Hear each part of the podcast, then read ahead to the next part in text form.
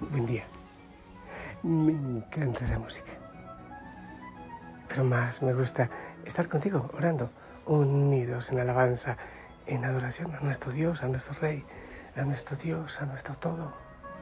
Y que Él nos abrace y que envíe la fuerza del Santo Espíritu de Dios a tu vida. ¡Ey, sonríe! Deja de chupar limón. Hay veces que parecemos, parecemos una uva pasa y, y, no nos damos cuenta. Somos serios, yo digo, como un cerdo orinando.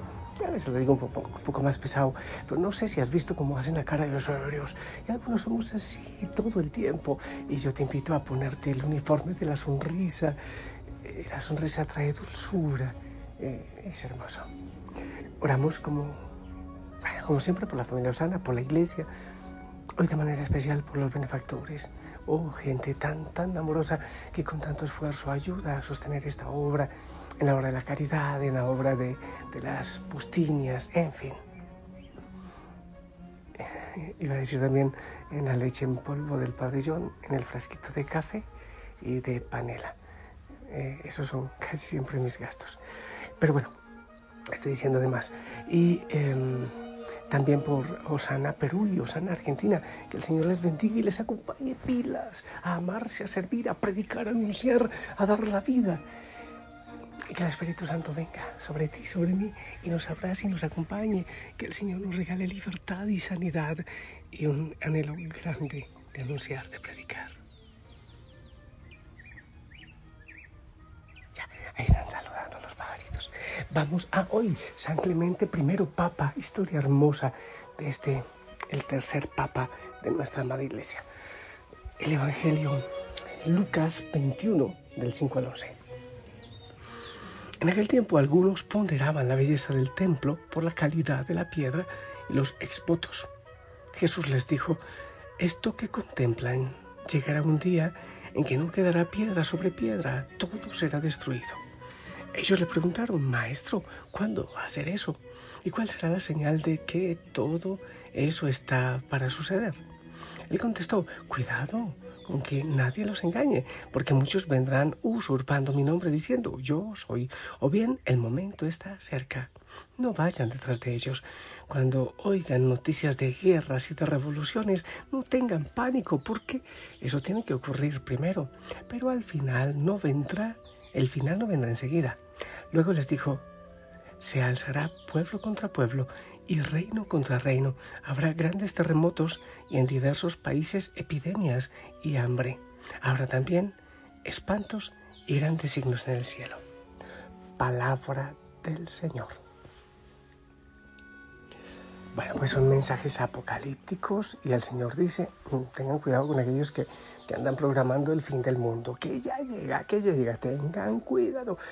Eso sí, porque siempre el mensaje apocalíptico trae esperanza. Siempre. Al final el Señor es el que reina. Eh, a Él tenemos que unirnos para, para reinar con Él. Si sufrimos con Él, reinaremos con Él. Entonces siempre hay esperanza. No nos podemos quedar solo en la destrucción, eh, sino en la esperanza que nos trae la palabra del Señor. Eh, bien, pero no quiero que sea ese el centro de nuestra reflexión hoy. He pensado en algo más.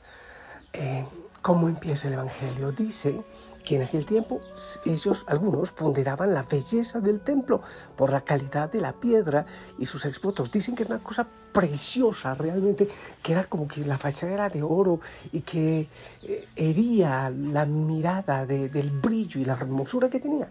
Una cosa preciosa y majestuosa, que la gente cuando llegaba y veía tal resplandor, a veces lloraban, lloraban de la emoción o yo no sé si del dolor. Vamos a ver, ya entenderás por qué quizás no era de la emoción, sino del dolor.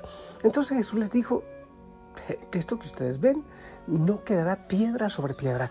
Y esta profecía se cumplió por allá alrededor del año 70, en que fue destruido todo. Bien.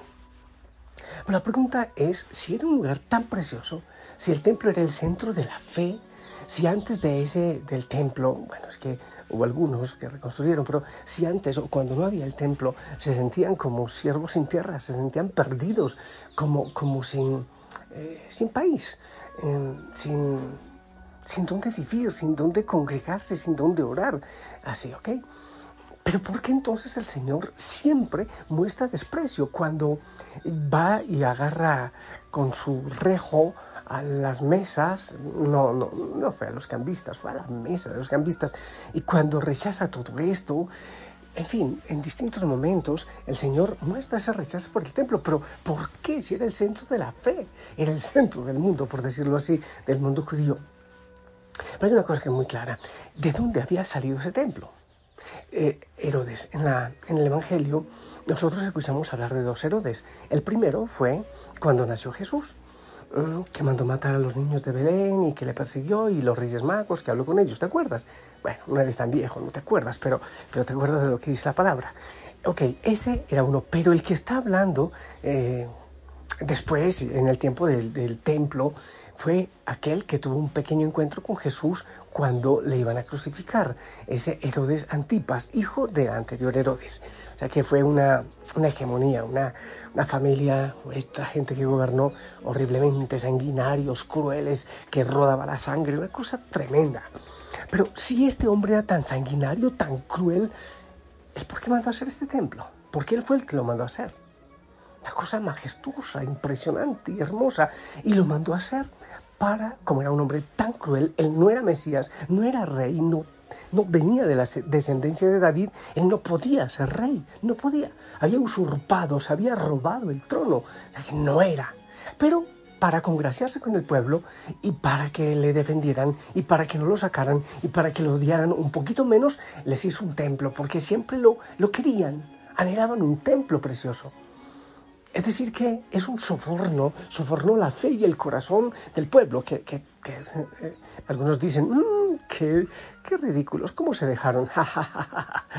Mejor no digo nada de las cosas que pasan a veces en nuestro mundo, en la política, en la economía, mejor no digo nada, porque de sobornos hay bastante que decir y tela que cortar.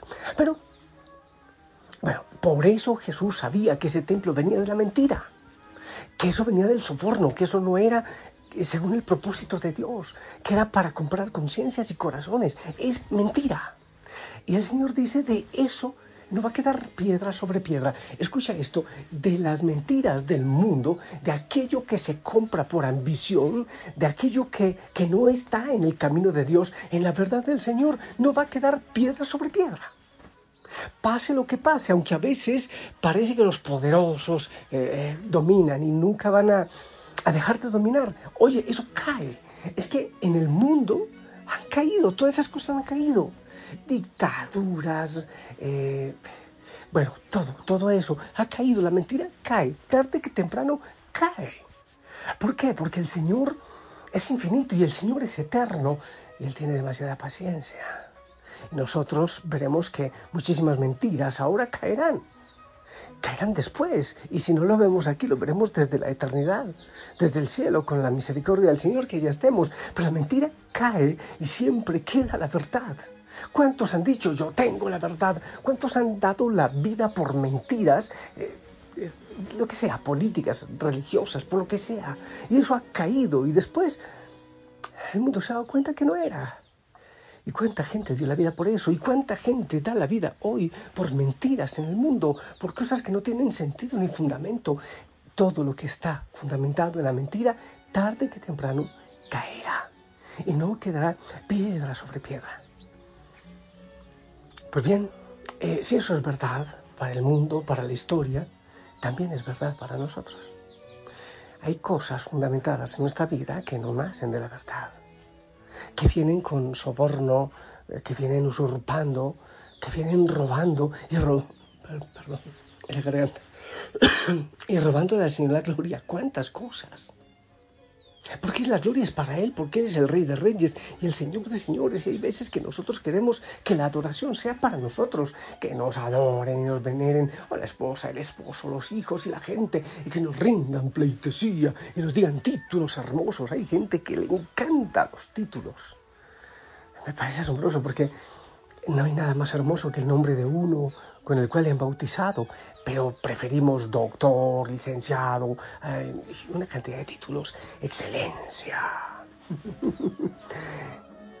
Oye, no le usurpemos la gloria al Señor. Y no te olvides, todo lo que está construido sobre la mentira, De eso no quedará piedra sobre piedra. Hay una cosa que yo he dicho. Es mejor agacharnos nosotros antes que nos tumben, antes que nos empujen. Es mejor darle la gloria al Señor y buscar nosotros la humildad antes que nos arrastre el mundo. Porque el mundo nos arrastra. A veces nos levanta, oh, y nos levanta alto, qué hermoso, qué grande, qué genial. Y después nos aplastan. Mejor agachar la cabecita y doblar las rodillas ante el Señor antes que el mundo nos aplaste. Quitar las mentiras y buscar la verdad. Yo soy el camino, la verdad y la vida, dice el Señor.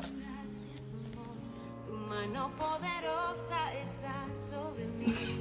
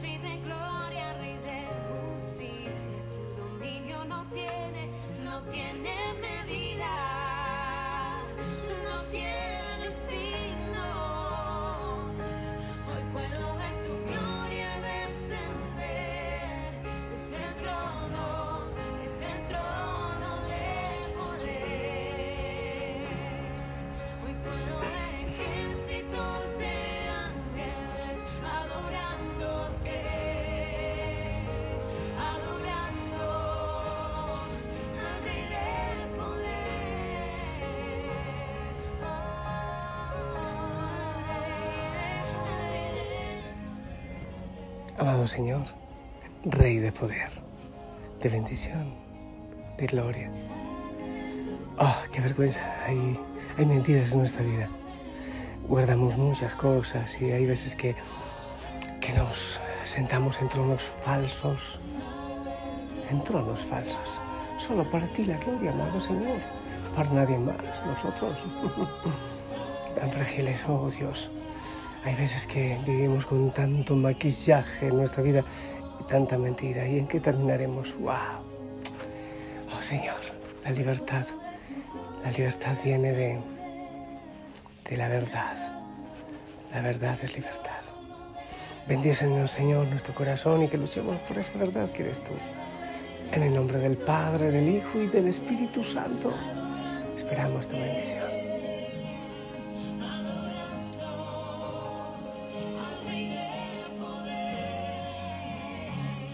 Amén, gracias. Bonita esta melodía, a mí me gusta. abrazo grande, abrazos en casa, sonríe, puto uniforme. Que el Señor te acompañe.